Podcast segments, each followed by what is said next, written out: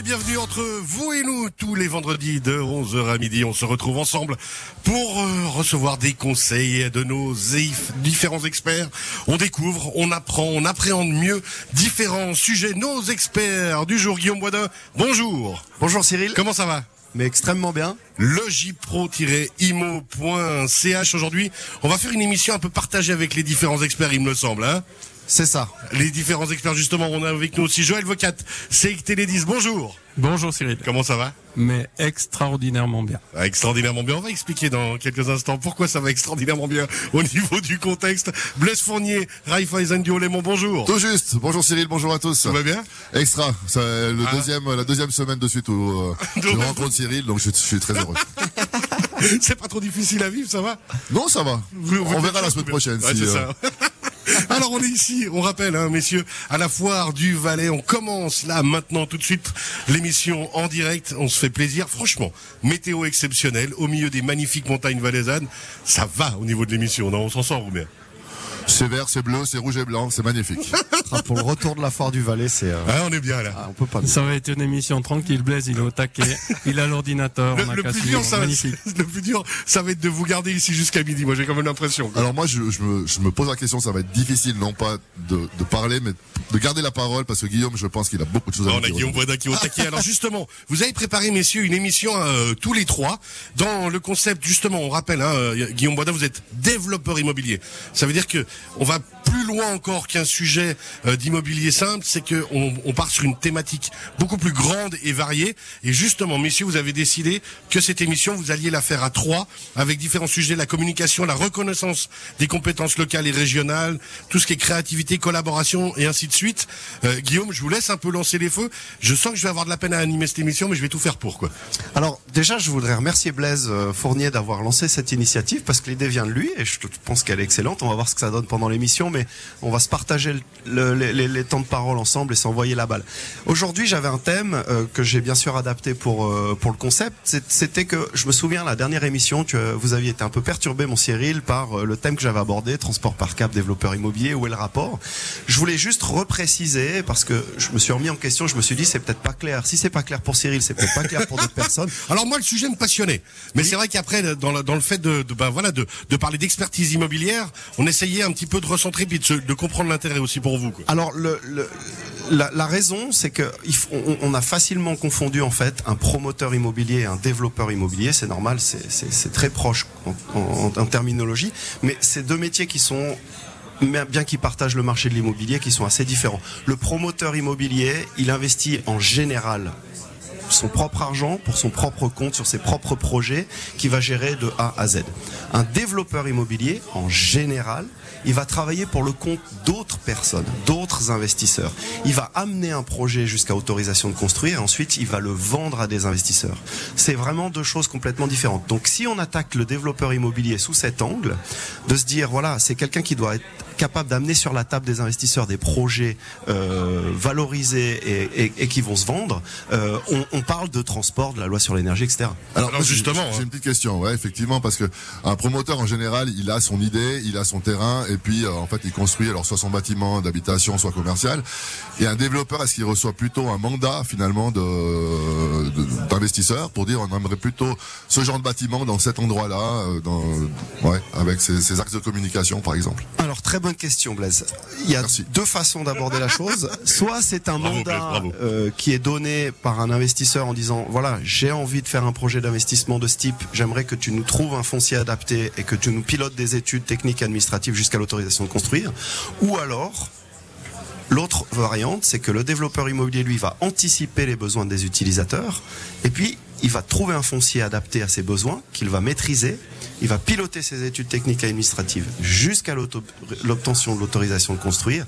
Et à ce moment-là, il va se tourner vers euh, les utilisateurs potentiels en leur disant, par exemple, c'est Télédis, voilà, j'ai trouvé un site pour votre nouvelle EAL technique. Est-ce que ça vous intéresse? Alors, c'est justement là-dessus que je voulais venir, Guillaume. C'est dans le, la partie développement de potentiel technique, etc. Toutes ces études. Est-ce que la partie euh, télécom ou la partie euh, transmission, la partie réseau, est-ce qu'elle est prise en charge aussi? Est-ce jusqu'à quel niveau de détail vous allez euh, Par exemple, est-ce que le terrain il est équipé en fibre optique ou il va le devenir Est-ce qu'on pense à l'intérieur du bâtiment, à un réseau informatique, etc. Ça, c'est vrai que justement dans ces dans ces réflexions-là, Guillaume, on imagine que vous vous devez anticiper du coup dans votre projet de se dire attention, tel bâtiment, on est maintenant en 2021, on va construire pour 2022, 23, 25. Il faut que ce soit équipé au top. Ça fait partie de vos missions justement. Bien sûr, un investisseur va vouloir le meilleur rendement pour son investissement. Il va vouloir trouver le meilleur projet. Sur 10 projets que peut-être 10 développeurs vont lui soumettre, il y en aura bien un qui sera meilleur que les autres. Et nous, notre travail justement chez Logipro, c'est d'amener sur la table de Télédis, si Télédis a des besoins d'agrandir ses infrastructures, ou si l'investisseur veut de la technologie, et tout le monde aujourd'hui veut de la technologie dans ses bâtiments, euh, que ce soit pour euh, de l'accès à l'internet privé ou si c'est des bâtiments qui vont servir à un usage professionnel ou commercial, c'est évident que du coup en amont, par exemple, moi je viendrai vers Joël en disant écoute, j'ai un investisseur qui veut construire une halle pour faire un data center, admettons, euh, j'ai besoin de ton expertise parce que dans vos projets, j'ai déjà besoin d'inclure. Moi, j'ai pas, j'ai pas l'expertise de Joël dans ces, dans ces, dans ces techniques-là. Euh, Alors justement, Joël, pour se retourner vers vous au niveau du, du conseil, vous, l'idée, ça va être dans ce genre de projet d'amener justement une, une, certaine expertise, mais que ce soit alors dans les projets que vous montez vous Guillaume, mais vraiment dans, une, dans un ensemble de projets, d'essayer de comprendre de quoi a besoin la personne qui vous approche et comment on va le faire au mieux en fait. Avec vous, avez vous avez pratiquement déjà répondu à la question, mais euh, ça fait, on sait très bien que vous connaissez parfaitement ce sujet. Effectivement, nous, on a, on a une planification globale puis ensuite, au fur et à mesure que des projets euh, arrivent, ben, par rapport à la planification qu'on a prévue, on va, on va pouvoir soit étendre le réseau fibre optique à un endroit en particulier, parce qu'il y a un projet derrière, soit renforcer le réseau, soit euh, euh, développer, changer des câbles, etc., etc. Mais effectivement, qu'on va prendre toutes ces, toutes ces informations en amont pour pouvoir les traiter. Quelle, problématique vous pouvez rencontrer justement euh, certainement, vous manquez pas de voix les garçons, j'ai oublié de mettre le micro devant la bouche. Euh, quelle problématique on pourrait rencontrer? On imagine, on était cette semaine hein, avec la radio par exemple à Champoussin. Vous auriez un, un projet sur Champoussin. Euh, bah, on imagine que je prends exprès l'exemple pourri hein, pour vous pour vous énerver. Mais... non, alors, alors vous m'énervez pas parce qu'on est on est on est présent partout et puis on adore les gens de Champoussin bien sûr. Mais c'est vrai que dans la zone de montée, ce sera peut-être un petit peu plus facile parce qu'on est présent partout, que ce soit en fibre optique ou avec des stations de tête ou etc. Mais sur des zones un peu plus, je dirais, montagneuses, à ce moment-là, c'est clair qu'il peut avoir un problème d'accessibilité. Est-ce que avec la fibre optique, on est proche, pas proche? Il va falloir faire des travaux, du génie civil, etc. Et c'est là qui peut avoir des discussions et puis des coûts qui peuvent être un peu plus élevés. Alors justement, un Blaise, là-dessus, on parle de coûts, c'est vous que ça concerne. Alors, je n'ai pas envie de parler de coûts tout de suite.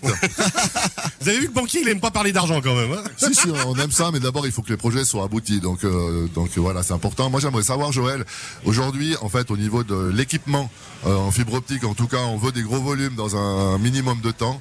Euh, on en est où dans l'équipement aujourd'hui? Alors en Suisse c'est compliqué peut-être à répondre, mais en Suisse romande en tout cas en Valais, euh, si on prend 100% des, des, des, des habitations, euh, est-ce qu'on a fait 50, 60, 70% d'aménagement sur ce sur débit? Excellente question. Il y a deux axes. Je pense qu'il y a les axes des nouvelles constructions qui, elles, sont garanties en fibre optique depuis euh, de nombreuses années. Et il y a toute la rénovation du réseau.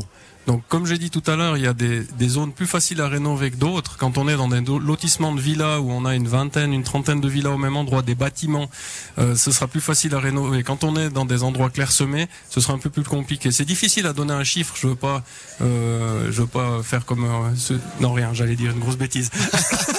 ça y est, on veut l'entendre. non, je vais pas donner de chiffres parce que ça dépend vraiment les zones. Mais en tout cas, dans la zone de montée, par exemple, on a une densité qui est très très forte en fibre optique. Après, la fibre optique, elle peut arriver soit dans le quartier, soit au pied du bâtiment, soit dans l'appartement directement ou dans la maison, selon les zones où on se situe.